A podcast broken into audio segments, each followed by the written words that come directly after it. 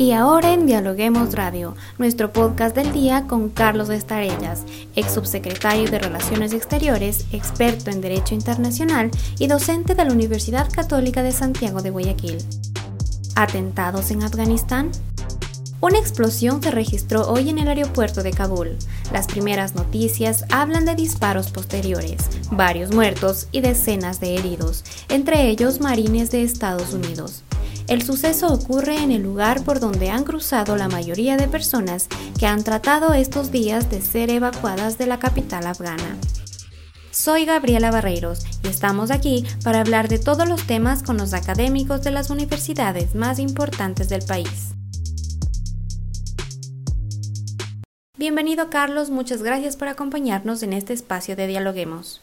Muchas gracias por la entrevista, muy amable. En Afganistán, desde este, el 14 de agosto, se han establecido una tregua para las evacuaciones hasta final de este mes, pero hoy se registran estas explosiones. Cuéntenos cuál es su lectura al respecto. Mire, eh, esto es el resultado de la falta de prevención. Estados Unidos decidió salir de Afganistán luego de 20 años. Y eso se debe a que Estados Unidos se debate entre solo dedicarse a Estados Unidos, olvidándose que es el líder del mundo o uno de los líderes del mundo después de la Segunda Guerra Mundial. Esa salida fue una salida abrupta y no dejó oportunidad de fortalecer al gobierno afgano. El resultado son este tipo de evacuaciones, eh, digamos, eh, que se han hecho mal. Eh, usted ha visto que se ha desbordado, una gran cantidad de afganos quieren salir independientemente que a Estados Unidos le ha sido difícil también sacar a las personas de la embajada como otros estados que está, estaban, digamos, dentro de Afganistán. En conclusión, eh, no fue programado esto, eh, ha habido falta de previsión desde mi punto de vista y el resultado es el que usted señala. Perfecto. Carlos, ¿se preveía que esto ocurra tan pronto con la salida de las tropas estadounidenses? Mire, en, política internacional siempre se debe prever. Y yo creo que Estados Unidos no estuvo claro desde el principio. Acuérdense que después de las torres, del ataque que hace ATA a las torres, Estados Unidos se equivoca y primero va a Irak.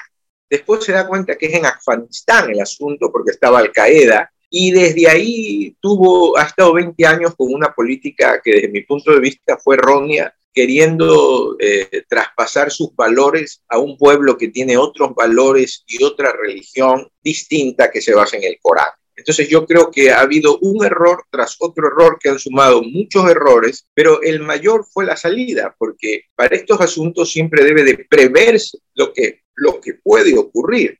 Hay este aspecto de, de la prospectiva que también hay en el aspecto militar y en el aspecto internacional. Entonces yo creo que hay graves errores. En las últimas horas, varios países han detenido los procesos de evacuación que se tenía previsto completar este viernes, citando amenazas creíbles de atentados por parte del Estado Islámico en el Khorasan. ¿Se puso en riesgo toda la evacuación con esto? Se puso en riesgo toda la evacuación. Yo pienso que en este momento es urgente que la comunidad internacional intervenga eh, y que se pueda hacer una evacuación, digamos, normal. Hay situaciones muy graves y yo creo que de no intervenir la comunidad internacional, cuando hablo de la comunidad internacional, hablo de todos los estados, hablo además de las Naciones Unidas, el conflicto, digamos, se podría agravar por el hecho de que no solo es Afganistán, dirigido ahora por los talibanes, que son integracionistas, que quieren volver a Afganistán a la Edad Media y que son fanáticos